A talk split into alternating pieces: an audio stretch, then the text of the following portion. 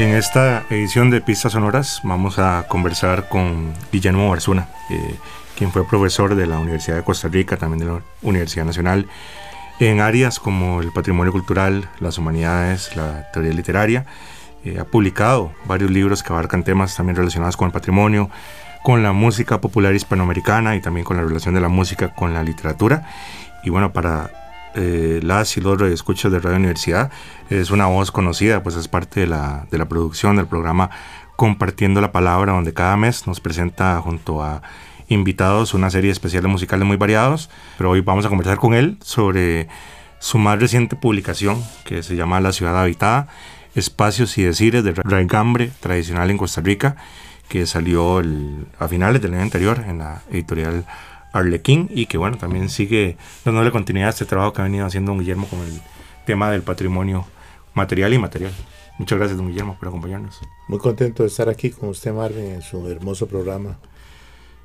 Eh, tal vez empecemos, Guillermo, con, con, una pequeña nota autobiográfica. En el caso de sus raíces en el casco central de San José y tal vez esta infancia, los años 50, inicios de los 60, que cómo vivimos eh, ahora en una ciudad que ya no, en una ciudad donde la gente va a trabajar, pero no, no se queda, eh, puede parecer algo lejano, incluso como esa vida de barrio josefino, para, para mucha gente que crecimos más en, áreas más suburbanas, digamos.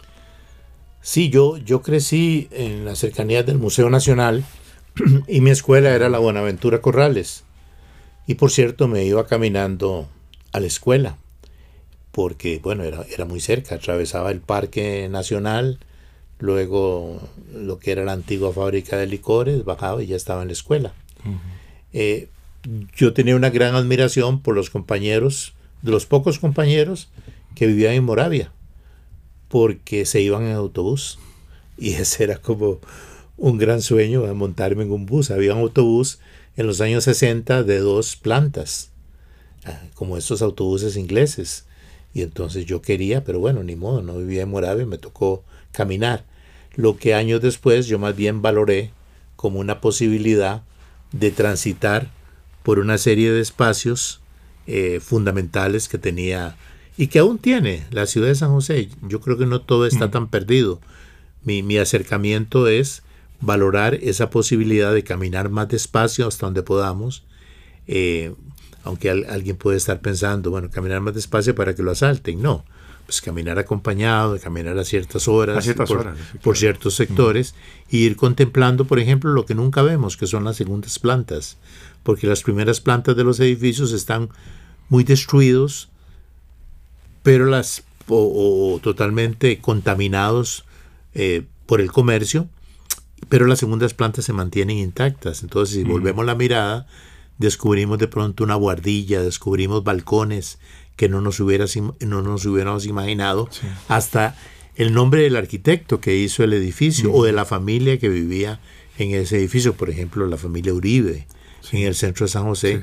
Y descubrimos que entonces la ciudad está llena de edificaciones arquitectónicas de muchísimos estilos que no nos imaginamos que se hubieran dado en Costa Rica. No se dieron en gran dimensión como en otras partes, pero todos los estilos que podemos pensar, el Art Nouveau, el Art Deco, el neoclásico, la modernidad de los años 50, el neomudéjar, eh, estas eh, implicaciones como, como árabes, neogótico, se dieron en Costa Rica, en pequeña escala, pero se dieron y aún se conservan algunos de ellos. Y eso para las próximas generaciones es importantísimo porque un país que no pueda contemplar su, su pasado no puede leer su memoria histórica. Eh, no todo va a ser una tienda de autoservicio, ¿verdad? Mm. O, un estacionamiento que es parte del triste panorama de San José. Sí, que, la ciudad de San José que usted evoca en este libro es una ciudad habitada, como se nos decía, donde se podía caminar, un, niño podía caminar a la escuela. Y hay un proceso de deshabitación, por decirlo así, del casco central. Y luego algunos esfuerzos eh, que yo creo que son muy inaccesibles económicamente para, para volverlo a repoblar. Em, ¿Cómo se empieza a, deshabitar? ¿Y usted vio usted ese proceso como habitante de San José? ¿Lo, lo vivió en tiempo real? Claro, claro que sí. Una ciudad habitada es una ciudad cuidada porque si yo vivo en la ciudad, yo la cuido. ¿Por qué? Porque ahí van a ir los niños a tomar el, autobús para ir a la escuela. Eh, entonces la ciudad no es tierra de nadie como es hoy día. Sí, en los años 70 hay un, una migración muy intensa hacia la periferia de la ciudad y la gente va abandonando sus, sus casas. Eh, el ruido es un elemento importante, eh, la plusvalía de la propiedad, entonces la gente con tal de, tener un poco más de dinero, pues vendió sus casas y soñó con irse a lugares eh, poco bulliciosos o más seguros. el concepto de condominio, que es como una fortaleza medieval, ¿verdad? Que protege, pero al mismo tiempo aísla. la urbanización, que tal vez es menos, menos cerrada, pero también es, está más periféricamente a la, ciudad central. Del centro se fue la gente. Estamos hablando que la gente vivía en el centro, vivía en los alrededores del Paseo de los Estudiantes, incluso en la Avenida Central. Yo visitaba una amiga que tenía una casa, ahí vivía, a, los inicios del, de la Avenida Central. Eh, en la avenida primera, en la avenida segunda, tercera, en los eh, almacenes, los dueños vivían en, las, en la parte superior. Entonces era una ciudad habitada. Eh, esto ya no es así. Pero no solamente la gente se ha ido del casco central, sino que no acude por lo menos de noche. De día la ciudad tiene vigencia total, es decir, es viva la ciudad. Pero a las 7 de la noche la ciudad desaparece ya no vamos al cine, al centro, ya no vamos a las librerías al centro, ya no vamos a la, diversión, a tomarnos algo, a, comer al centro de noche. Bueno, el tema de la música en vivo también eh, no está muy dinámico, ¿verdad? Eh, cuesta a veces encontrar como lugares para ver música en vivo después de cierta hora contribuye a que, se desertifique un poco a ciertas horas y ya de un poco de miedo. Claro, ahora hay barrios totalmente habitados. ¿Cómo nos damos cuenta que están habitados? Muy cerca, muy cerca del centro, el Barrio Luján, por ejemplo. Algo de González Laman, parte de Barrio Amón, Otoya, se mantiene eh, con, antiguos habitantes. Bueno, algo de Escalante queda todavía con gente bien. Escalante, bueno, hasta el fenómeno de los restaurantes y de la noche bohemia, eh, Escalante se resistió, Los Yoses se resiste también, y algunos barrios más, más, más sencillos, pero de gran valor, incluso arquitectónico, donde hay mucho art que son barrio, barrio Luján, barrio Los Ángeles, por ejemplo. Ahí la gente vive. ¿Cómo sabemos que vive la gente? Porque en las ventanas hay marquiset. Marquiset es como ese tipo de nylon que protege la intimidad de los que están adentro, pero al mismo tiempo desde afuera no se ve lo que hay adentro si no hay luz. Entonces, eh, hay muchísima casa con marquiset, quiere decir que ahí vive gente. ¿Qué sectores viven? Bueno, es una investigación pendiente, ¿verdad? Que no, digamos, yo no soy sociólogo. Mi mirada es básicamente semiótica, es de los signos que ofrece un espacio como es la ciudad. Claro. ¿Qué otro, otro tema importante que usted aborda en el libro es la vida de barrio? Eh, que, que ahora no asociaríamos tanto al casco central de San José con, con el barrio, pero eh, usted describe ahí un poco los rituales y las dinámicas entre, entre los vecinos, incluso de distintas clases sociales, aunque sí, desde que empieza a surgir la ciudad ya se, se empezar como cierta segregación de clase, ¿verdad? Hay unos barrios más finos que están en cierta zona y otros que son los barrios del sur que se van extendiendo también, que son las clases más populares. Sí hay una segregación desde siempre, no podemos como idealizar tampoco como, como un pasado equitativo completamente, pero, pero había cierto roce, más, más roce entre distintos sectores sociales también, eso era. Iban hasta los mismos, eh, las mismas escuelas, los mismos colegios. las mismas escuelas, los mismos colegios y luego los, los diferentes grupos eh, que, conformaban los barrios. Eh, había comunidad de, judíos, algunos pobres, había libaneses, había migración italiana, luego llegaría una migración cubana importante. Alemanes también, españoles. alemanes, y eso, digamos, el Paseo Colón, que ya fue donde yo me crié, por antonomasia, eso se daba. Y sectores populares. Pero claro que que había actitudes clasistas y todo, pero también había actitudes solidarias del vecino. Por ejemplo, la figura del boticario, que le dedico yo un capítulo fundamental a la botica, era un personaje algo ignorado de la salud del costarricense, que fue muy solidario. Porque el boticario incluso en el barrio, como conocía a los vecinos y sabía la condición social de todos ellos, una mujer eh, con muchos hijos y tal vez sin, sin marido, a esta mujer le, le daba fiado, incluso ya no le cobraba. Era un personaje muy solidario. Bueno, los pulperos hacían eso también. El pulpero la, la, famosa libretita, ¿verdad? Sí, le dedico un capítulo a la, a la pulpería, los dos espacios que resisten, porque ya las farmacias hoy día son otra cosa. Eh, no son boticas, pero son farmacias. Porque, perdón, tal vez mucha gente no recuerda ese detalle, que los farmacéuticos preparaban las medicinas en el mismo espacio. Tenían como los ingredientes pero no, no estaba tan industrializado el proceso de creación de medicamentos. Entonces, el boticario era mm, también como a su manera un curandero, ¿verdad? Claro, y las envolvió en unos papelitos blancos, mm. como papel periódico, con, con, con leyendas en azul. Eh, aquellos frascos azules de, las, de la farmacia, eh, de las boticas. Me gusta más decirle boticas. Eh, eso se perdió. Los espacios que sí resisten, por dicha, el gran espacio que resiste en todas las provincias costarricenses es el mercado. El mercado con sus callejuelas y con sus productos, eh, que a uno lo que lo guía en los mercados son los olores. Entonces el olor del cuero, el olor de las flores, el olor de, de los mariscos, el olor del café.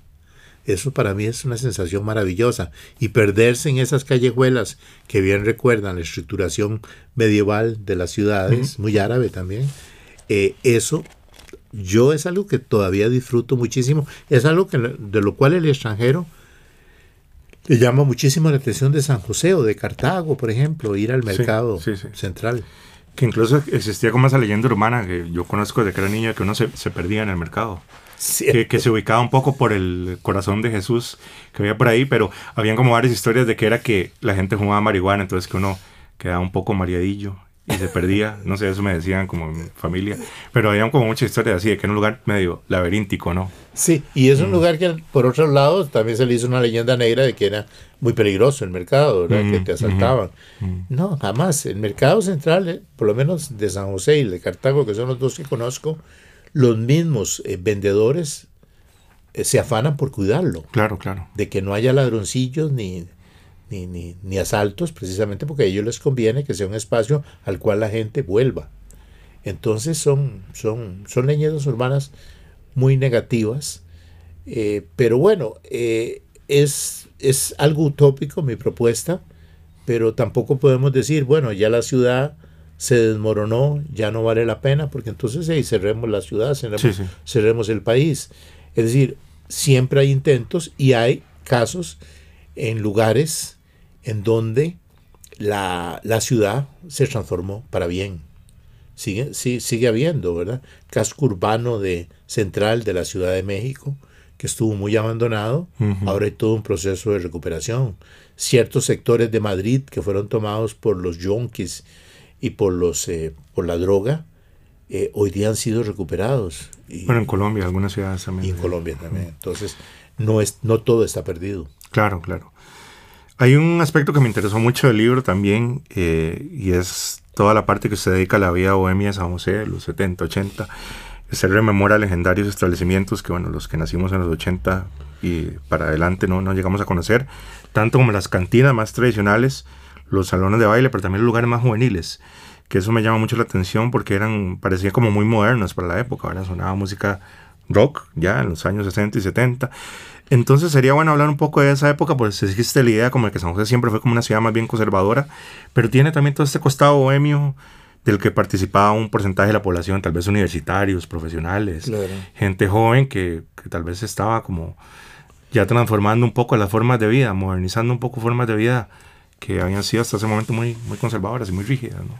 Sí, la Universidad de Costa Rica tiene un, papel importante ahí porque en los años 70, en los inicios de los años 70, se van a estudiar eh, arquitectura o a sacar ya las especialidades arquitectos costarricenses y se van, por lo menos tres de ellos se van a, a, Londres. Entonces cuando vuelven, vienen con la idea del pop inglés. Y entonces al menos se arman tres pop inglés muy importantes, pop tipo inglés, que son el G-pop, el G-ground y Vips. Ya el Vips después se convirtió en un lugar más de pecado, ¿verdad? Ya de otra cosa. Pero en sus inicios eran lugares subterráneos, dadas las condiciones geográficas del barrio Mon, que va en descenso hacia, el, hacia el río Torres, que permitía que se habilitaran sótanos como bares.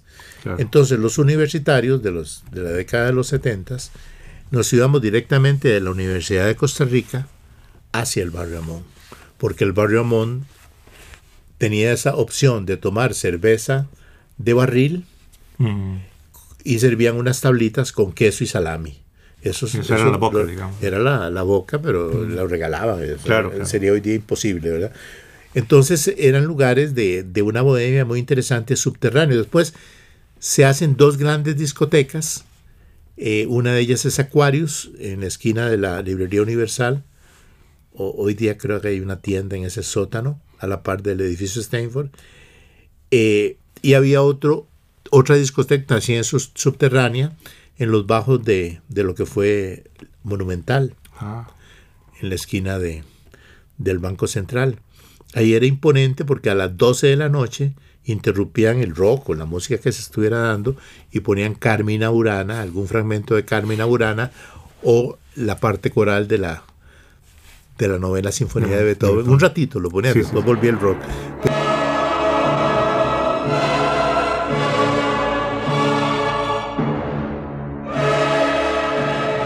Pero eso era imponente. Era como para marcar la medianoche, nada Claro, eso era, era un San José maravilloso. Además, un San José que uno usaba de noche. Acordémonos que los bares que estaban, en los restaurantes, bares que estaban en la Avenida Segunda, llenos de gente hasta la madrugada, la soda, palas, la esmeralda, la perla, el diamante. Eran, Cheyes Y al final Cheyes. Entonces, todas esas posibilidades de tertulia que tenía un sector de la población que le interesaba ir a conversar, los fueron cerrando poco a poco, poco a poco. Con la pandemia se acabó hasta Cheyes, ¿verdad? Pero en San Pedro también había lugares de, tertulianos, como fue la, la, Tortuguita, como fue la Soda Guevara, como fue la Maga, como fue eh, Rayuela.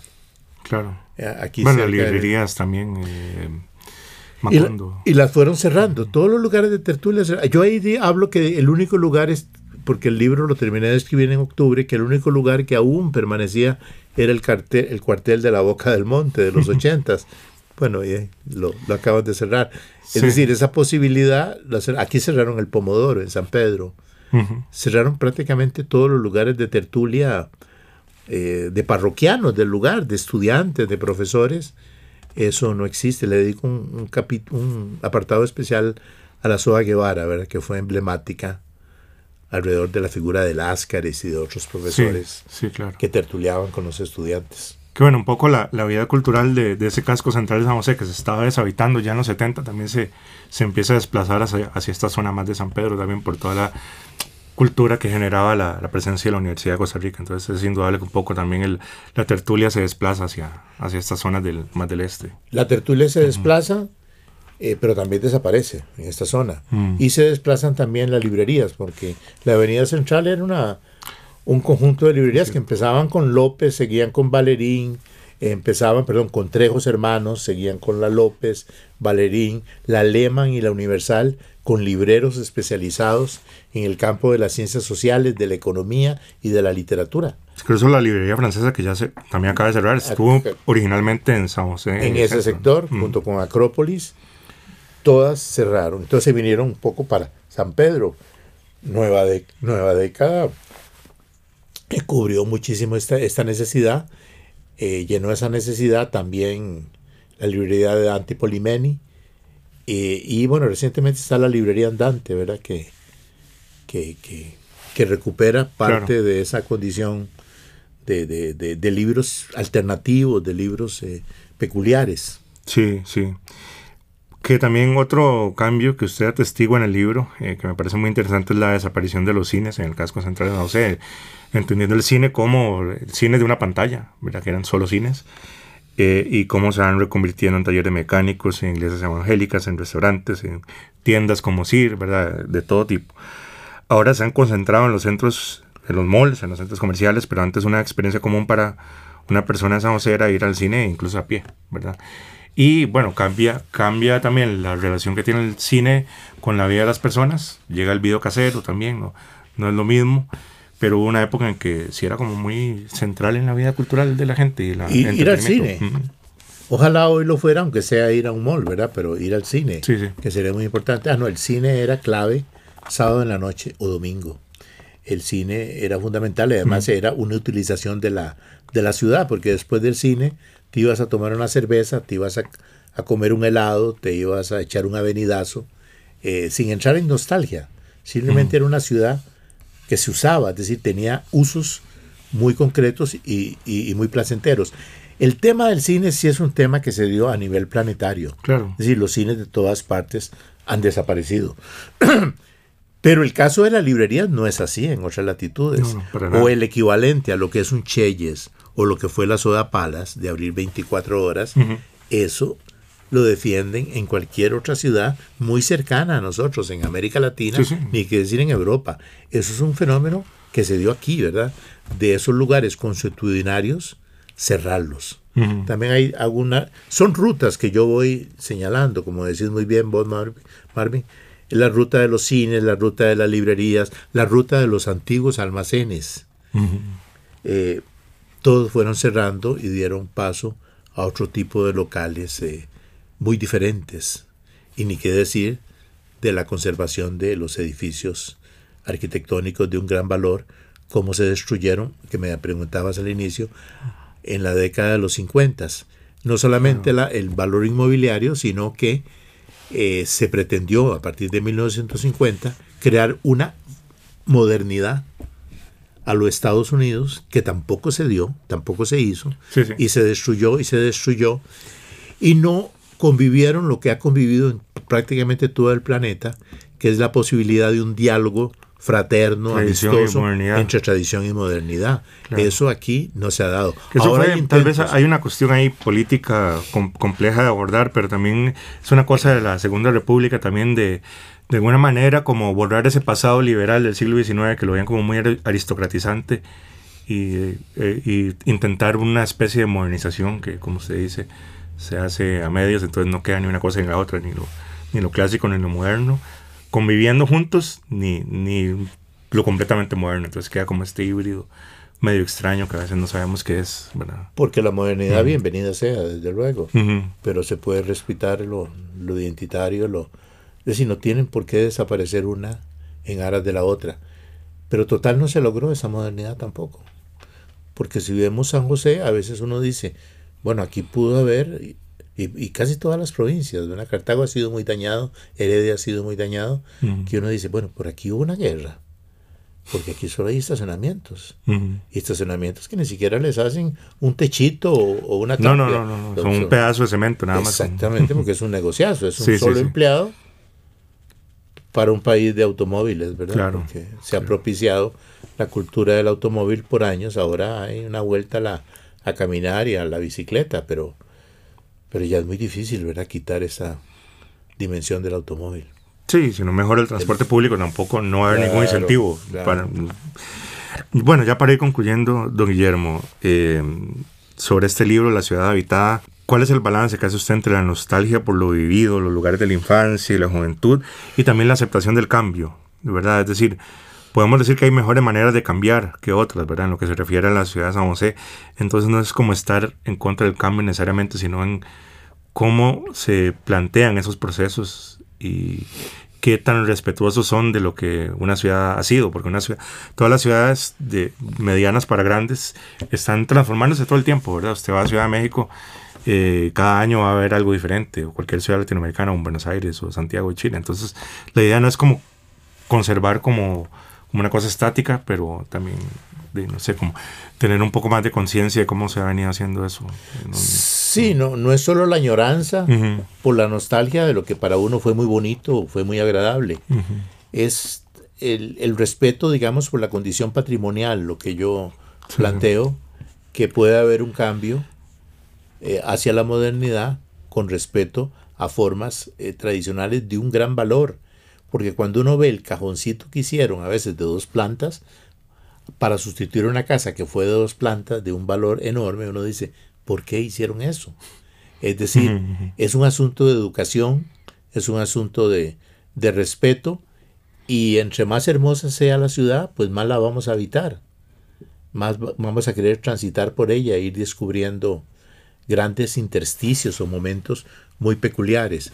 Y, creo que la tesis es esta que hemos venido conversando, la convivencia que debe existir, la convivencia posible entre tradición y modernidad sin entrar en una nostalgia eh, extrema. Eh, de hecho, hay sectores de gente joven que quieren repoblar la ciudad y quieren vivir de, de pronto en la ciudad, porque el vivir en la ciudad es hasta económico, porque todo está cerca. Tenés el cine cerca, tenés la librería, tenés el restaurante, la tienda, todo cerca. Bueno, y también con, como se ha vuelto el tránsito vehicular, eh, que es una cosa que le roba horas de vida a la gente por día y por año sumándolo, es increíble la cantidad de, horas perdidas en empresas también. Entonces la gente empieza a ver que por ahí tiene sus ventajas también poder desplazarse más a pie y, demás. La cuestión es como que haya más incentivos para vivir de esa manera, porque si no los hay, eh, difícilmente se va a cambiar, ¿no? Esa cultura un poco carrocéntrica y suburbana, ¿no? Claro, es educativo. Eh, el textito ahí lo, están vendiendo aquí en la librería universitaria. Tiene un horario solo por la mañana, ¿verdad? De 8 a 1. Pero creo que, bueno, que este espacio que me has dado para mí es importantísimo, ¿verdad? Para dar a, a conocer el texto. Claro, le recordamos a la gente el nombre del libro que se llama La ciudad habitada espacios y decires de raigambre tradicional en Costa Rica de Guillermo Barzuna que salió en la editorial Arlequín que pueden conseguir en la librería de la Universidad de Costa Rica. Muchas gracias, don Guillermo, por venir a comentarnos algunos aspectos de este libro. Feliz estado, amigo.